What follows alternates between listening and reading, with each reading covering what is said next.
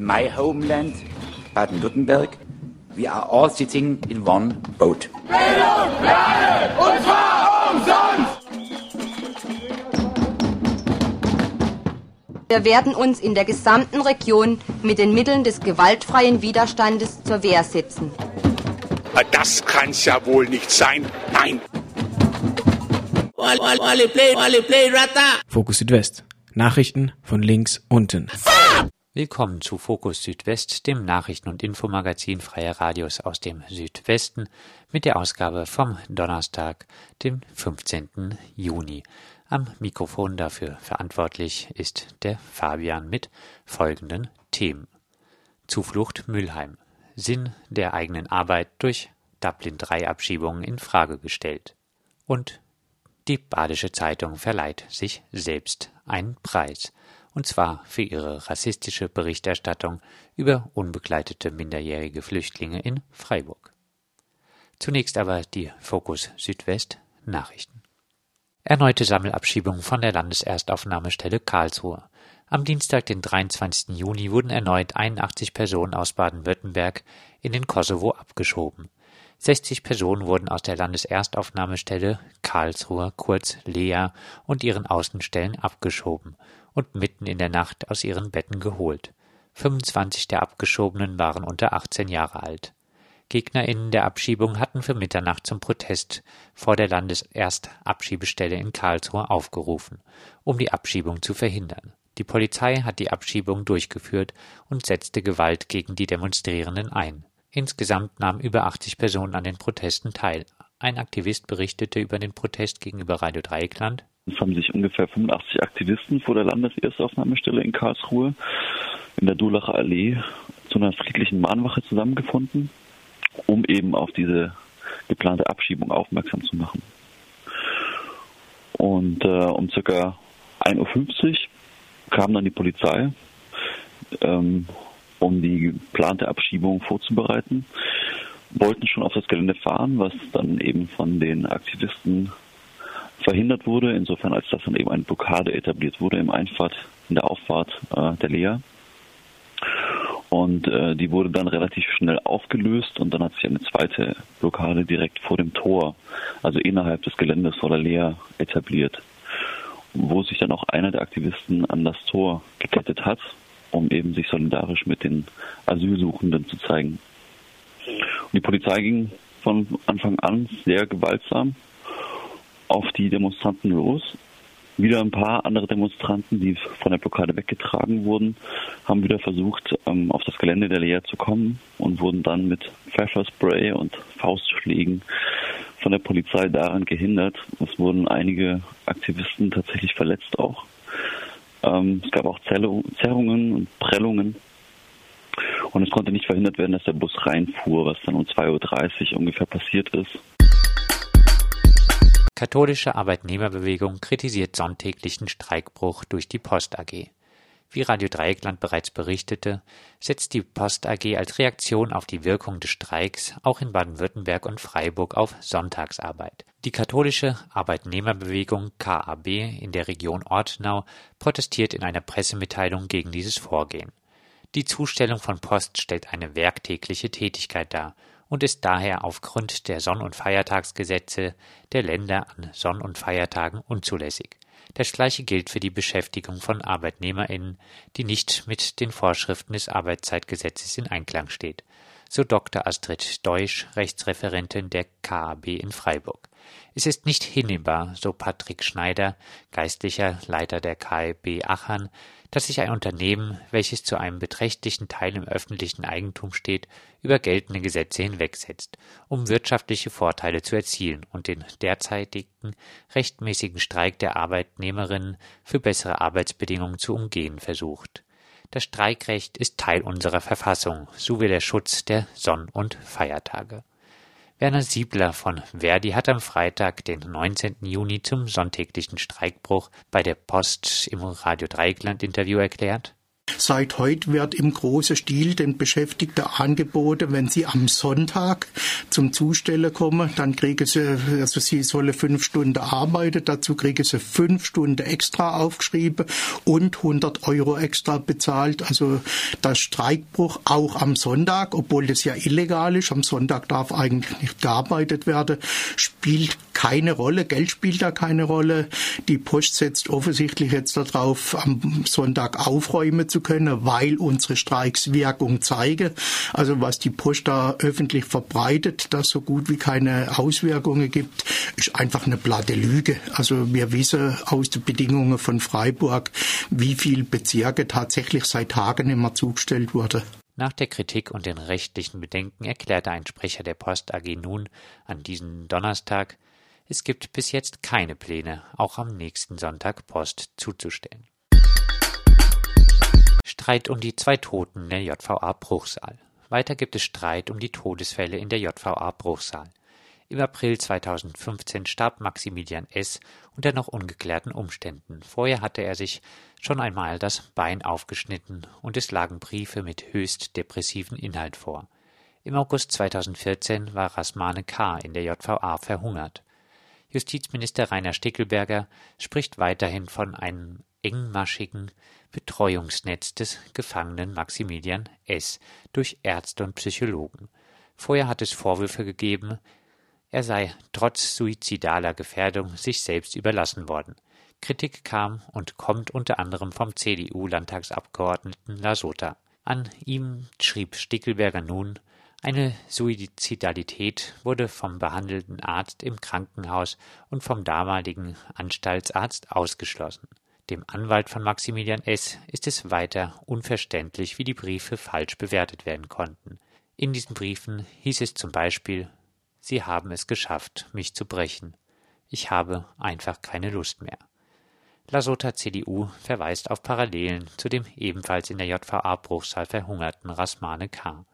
Beide Gefangenen, so Lasota, zeigten extreme Verhaltensauffälligkeiten, deren frühzeitige Diagnose während der Haft unklar war oder unterblieb. Stickelberger hatte nach dem Tod von Rasmane K. eigentlich Verbesserungen im Umgang mit psychisch auffälligen Strafgefangenen versprochen. Die geplante Landeserstaufnahmestelle Lea in Freiburg soll noch dichter gefüllt werden. Im November 2014 hatte der Gemeinderat seine Zustimmung für Pläne erteilt, die für das Gelände der bisherigen Landespolizeiakademie eine Belegung mit maximal 1000 Personen vorsahen. Nun soll die Spitzenbelegung auf 1300 Personen hochgesetzt worden sein. Hintergrund ist die Diskussion darum, ob das Land einen Teil des Gelände von der Leerfläche abziehen und stattdessen für eine Finanzschule nutzen könnte was den verfügbaren Raum für die bis zu 1000 Flüchtlinge verringert hätte. Auf diese Doppelnutzung könnte das Land nun verzichten, doch mit den hochgeschraubten Maximalzahlen wird die Massenunterbringung dennoch enger als ursprünglich behauptet. Für die Erstaufnahmezentren existiert keine geregelte Mindestquadratmeterzahl pro Person. Erst in der Anschlussunterbringung in der Regel in Flüchtlingswohnheimen müssen ab dem 1. Januar 2016 verpflichtend sieben Quadratmeter pro Person zur Verfügung gestellt werden. Bisher galten 4,5 Quadratmeter. Nach dem einhelligen Willen der Bundes- und Landesregierungen sowie der Kommunen soll künftig jedoch ein großer Teil der Flüchtlinge bis zu ihrer schnellstmöglichen Abschiebung in den Erstaufnahmezentren bleiben. Dies gilt explizit vor allem für Flüchtlinge aus den Balkanstaaten, unter denen sich mehrheitlich Roma befinden.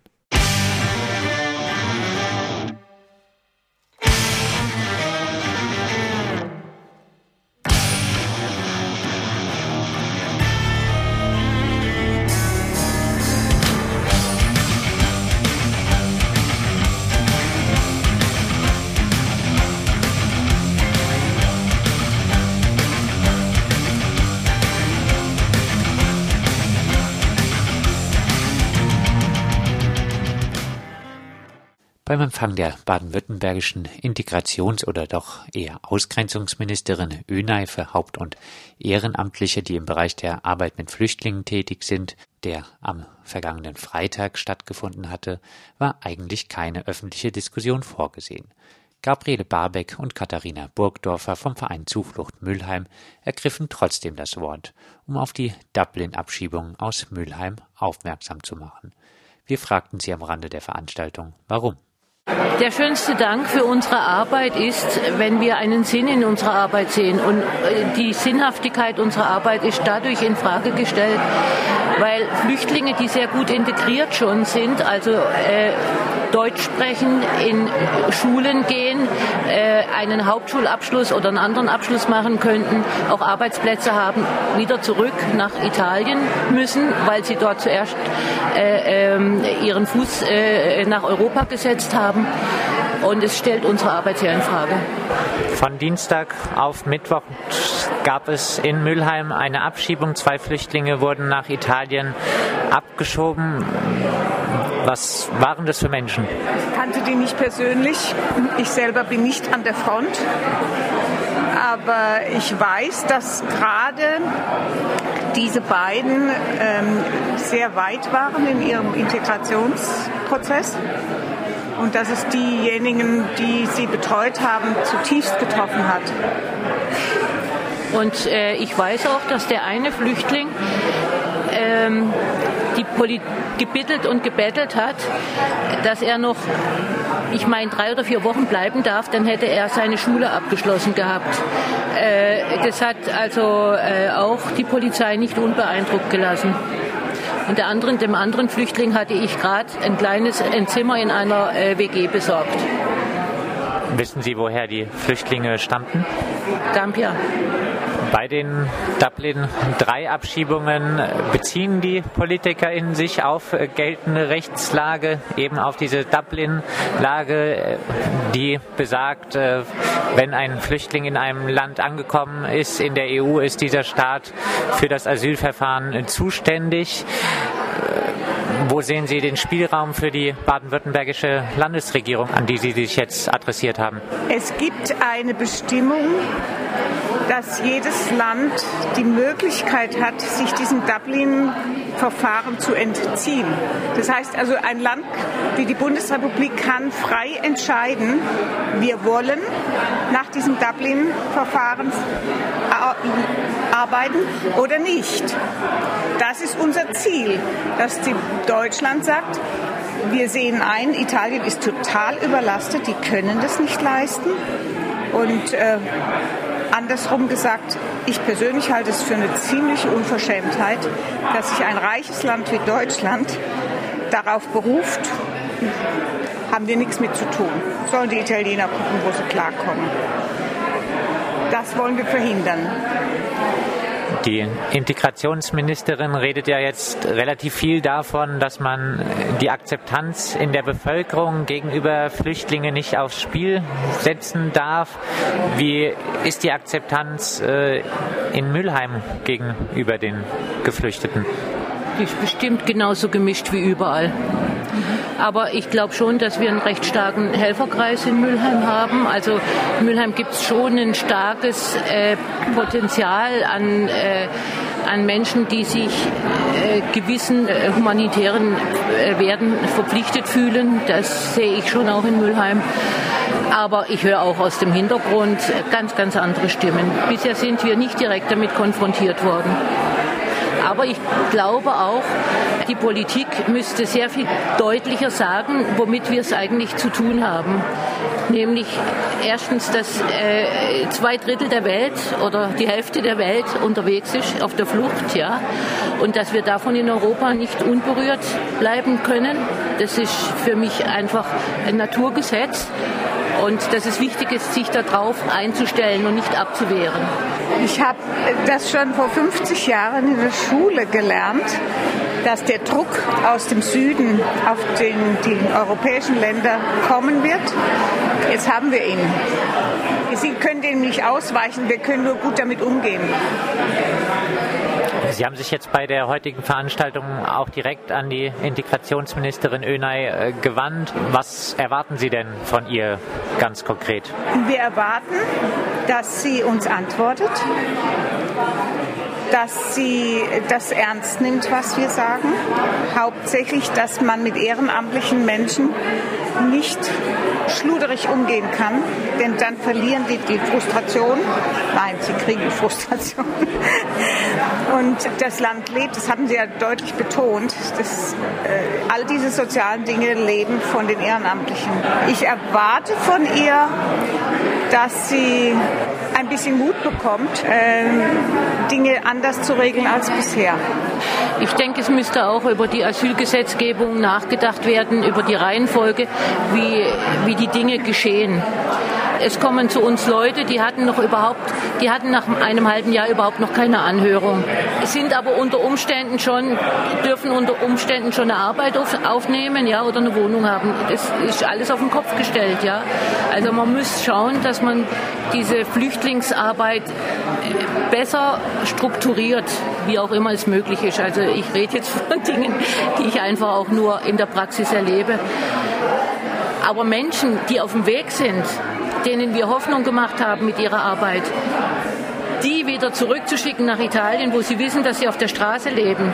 Die meisten haben ja schon zum Teil zwei Jahre in Italien, die sprechen Italienisch gelebt und sind nach hierher gekommen, weil sie in Italien keine Chance hatten. Das ist Horror für beide Seiten.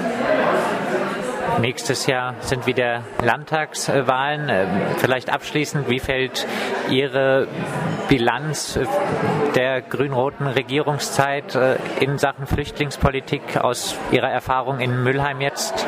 Wie fällt diese Bilanz aus? Wir haben unsere Landtagsabgeordneten eingeladen. Sie kommen, sie reden mit uns und mit den Flüchtlingen. Äh, aber wir werden noch sehr genau hinhören, welche Entscheidungen sie treffen wollen. In Mülheim drohen in den nächsten Wochen noch zahlreiche Dublin-3-Abschiebungen. Am 18. Juli wird es eine Demonstration gegen Abschiebungen geben.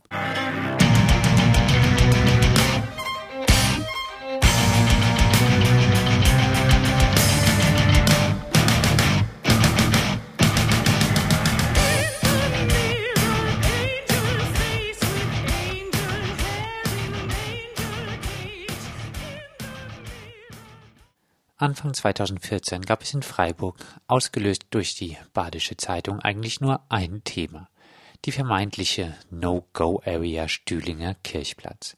Die Badische Zeitung griff geradezu kampagnenhaft jede Polizeimeldung über kleinere Diebstähle und Raub auf und verband das Geschehen mit einer Gruppe unbegleiteten minderjährigen Flüchtlingen oder alternativ ganz kreativ ihrem Umfeld Sie schürte Angst und stigmatisierte Flüchtlinge. Für diese Berichterstattung verlieh die BZ sich nun auch noch selbst einen Preis. Klingt absurd, ist aber so.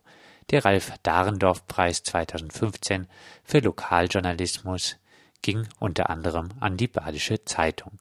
Gestiftet wird er von den Verlegern der BZ. Was er von der Preisverleihung an sich selbst hält, wollten wir von Roland Hefendel, Professor am Institut für Kriminologie und Wirtschaftsstrafrecht an der Uni Freiburg wissen. Vor einem Jahr hielt in Freiburg eine Gruppe sogenannter unbegleiteter minderjähriger Flüchtlinge Polizei und Bürger wochenlang in Atem. Drei Dutzend junge Männer aus Nordafrika hatten in kurzer Zeit rund 200 Straftaten auf dem Kerbholz. So heißt es in der Laudatio anlässlich der Preisverleihung. Tenor, das Thema sollte verschwiegen werden und die Badische Zeitung hat es endlich aufgedeckt. Herr Hefendel, hat die Badische Zeitung Freiburg damals einen Gefallen getan und Probleme benannt, die niemand benennen wollte? Mit Sicherheit nicht. Ich glaube, die Badische Zeitung hat ein Problem konstruiert. Also was Sie gerade erwähnen, dass wochenlang äh, die Bürger und die Polizei in Atem gehalten worden ist, würde ich so umformulieren, dass wochenlang die Badische Zeitung agitiert und gezündelt hat. Also vielleicht soll das in der Laudatio ein bisschen witzig klingen und auch ein wenig gelehrt klingen, aber ich glaube, es ist nur eines, was hier mitgeteilt wird. Also diese Aussagen sind allesamt falsch. Es geht ja gar nicht um Straftaten, was ich auch schon damals sagte, sondern es geht um Verdachtsfälle. Und was aus derartigen Verdachtsfällen wird, das sehen wir häufig. Sie lösen sich in nichts auf. Und wenn gerade über dieses Zündeln der Badischen Zeitung die Kontrolltätigkeit steigt, dann steigen zwangsläufig eben auch die Verdachtsfälle. Also insoweit ist das nichts Besonderes. Und wenn in dieser Laudatio dann von dem Begriff des Kerbholzes die Rede ist, dann scheint mir das hier ein wenig symptomatisch in dem Sinne zu sein, dass tatsächlich diese Laudatoren den Betroffenen ein Siegel einbrennen, würde ich es mal bezeichnen, wie es eben damals im Mittelalter der Fall gewesen ist. Das funktioniert also auf diese Art und Weise, dass auf diese Art und Weise, wie ich sagte, das Problem erst geschaffen wird, wie ich es im Interview damals sagte. Wir finden die Delinquenz dort, wo wir hinschauen, insbesondere wenn wir auch von ubiquitärer Kleinkriminalität sprechen und diese behaupteten 200 Straftaten waren allesamt Verdachtsfälle die im Wesentlichen eben auch Kleinkriminalität betrafen und die Zahlen hatten sich im Vergleich zu früher auch gar nicht groß bewegt.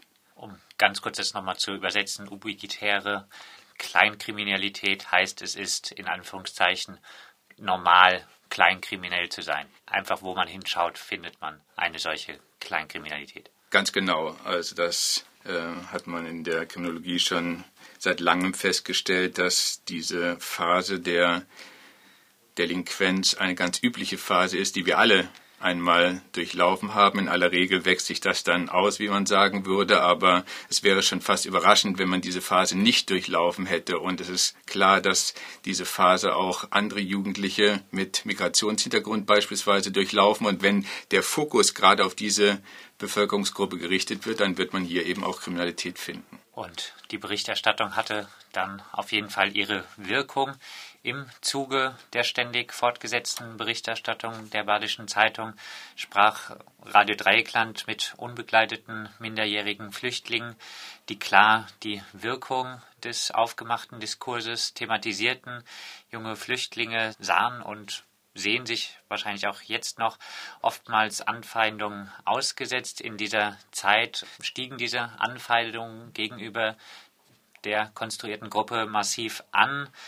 In der Laudatio verteidigte der FAZ-Mitherausgeber Dinker die Badische Zeitung und erklärt zu erwähnen, dass eine Gruppe junger Nordafrikaner Passanten überfällt, prügelt, Drogen verkauft. Das zu benennen war nicht rassistisch, es war nicht einmal eine Meinung, es war schlicht Empirie. Jeder Polizeibeamte, jeder Einwohner konnte es bestätigen. Keine Meinung, sondern reine Empirie. Was sagen Sie dazu als jemand, der sich mit Empirie und Kriminologie befasst? Das ist genau in meinen Augen das Problem der Badischen Zeitung und ihrer Redakteure oder wie sie sich auch immer bezeichnen mögen. Sie sind in meinen Augen in der Region leider im Wesentlichen ohne Konkurrenz und haben offensichtlich ein wenig abgehoben. Das heißt also ohne jedes Maß und auch ohne jeden Funken von Sachverstand behaupten sie von sich alles zu können. Sie können natürlich auch empirische Sozialforschung dann, also Kriminologie. Sie können diese empirische Sozialforschung offensichtlich besser betreiben als jeder Kriminologe. Sie sind mit anderen Worten die Herren über nicht zu hinterfragende Tatsachen, die sie behaupten. Und was in meinen Augen allein zutreffend ist, ist der Punkt, dass es in diesem Bereich eben schlicht nicht die Empirie gibt. Also die Badische Zeitung versteht einfach nicht, dass die von Ihnen beschriebenen Tatsachen oder die Wirklichkeit oder die Empirie eben ein Konstrukt ist, an dem Sie und die Polizei tatkräftig mitgewirkt hat und nach wie vor tatkräftig mitwirken. Mit anderen Worten, haben sie niemals die Wirklichkeit auch nur annähernd abgebildet, sondern sie haben genau das Problem konstruiert, und natürlich würde ich sagen, war ihr Vorgehen auch rassistisch, weil sie eben die vermutete Herkunft der Verdächtigen als Begründung für die behauptete Delinquenz herangezogen haben. Und wenn behauptet wird, auch in der Laudatio, dass jeder Einwohner und jeder Polizeibeamter dies bestätigt, dann würde ich sagen, nicht einmal der dann auch in der Badischen Zeitung interviewte Polizeipräsident Rotzinger hat diese üblen Aussagen bestätigt. Und ich würde sagen, der Laudator hätte einfach mal lesen müssen, was doch Teil seines Berufes ist.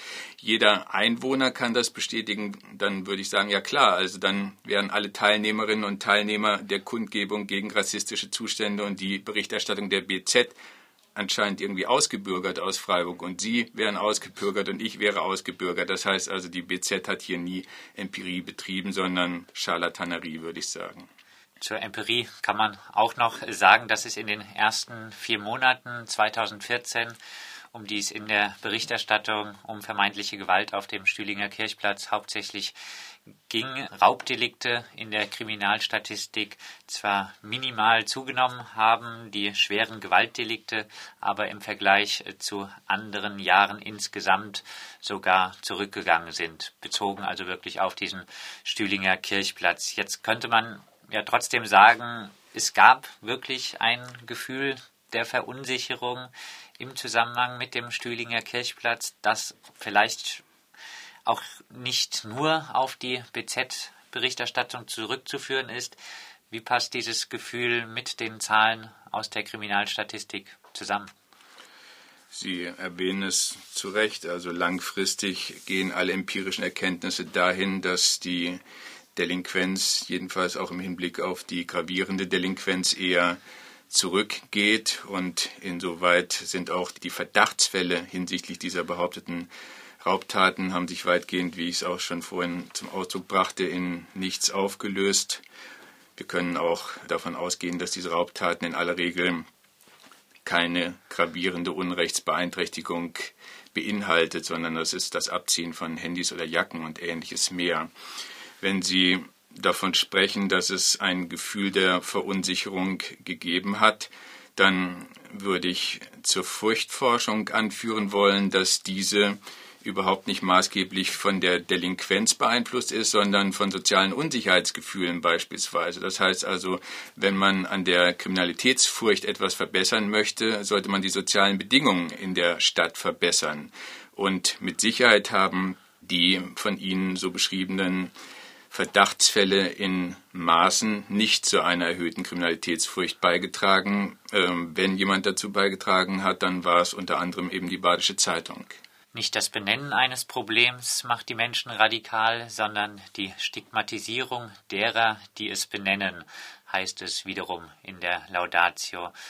Vielleicht abschließend, äh, wurde die BZ Opfer einer Verleumdungskampagne obwohl sie nur daran interessiert war, die Öffentlichkeit durch das Schaffen von Öffentlichkeit von einer gefährlichen Gruppe Jugendlicher zu schützen? Darauf würde ich antworten, es ist jedenfalls schön, dass der Laudator mal erkannt hat, dass es hier um Stigmatisierungsprozesse geht. Aber das behauptete Opfer, die Presse, ist, wie wir gesehen haben, ja genau derjenige, der die Stigmatisierung betrieben hat und sicherlich nach wie vor weiter betreiben wird und was die Folgen sind. Also wir sollten mal den Bereich äh, des Sarkasmus vielleicht auch kurz beiseite lassen, obwohl man immer diese Assoziationen bei einer derartigen Preisverleihung im Wege eines In-sich-Geschäftes hat. Aber was sind natürlich die Folgen? Anwohnerproteste gegen dringend benötigte Unterbringungsmöglichkeiten für Flüchtlinge aus der Angst vor einer Kriminalitätswelle, dann die Forderung nach bewaffneten privaten Sicherheitsdiensten, rund um die Flüchtlingsheime und die Aufnahmestellen, dann die Konstruktion von No-Go-Areas und alles weitere. Wenn man bedenkt, dass die sensible Aufnahme von und ein humaner Umgang mit verfolgten, vertriebenen und verstörten Menschen eine der eigentlichen Aufgaben unserer Zivilgesellschaft sein sollte, dann grenzt es in meinen Augen fast schon an Hohn, eine solch spalterische Berichterstattung als verantwortungsbewusst zu rühmen. Soweit Roland Hefendel, Professor am Institut für Kriminologie und Wirtschaftsstrafrecht an der Uni Freiburg zur Preisverleihung der Badischen Zeitung an sich selbst. Ein junger Flüchtling saß infolgedessen fünf Monate unschuldig in Untersuchungshaft.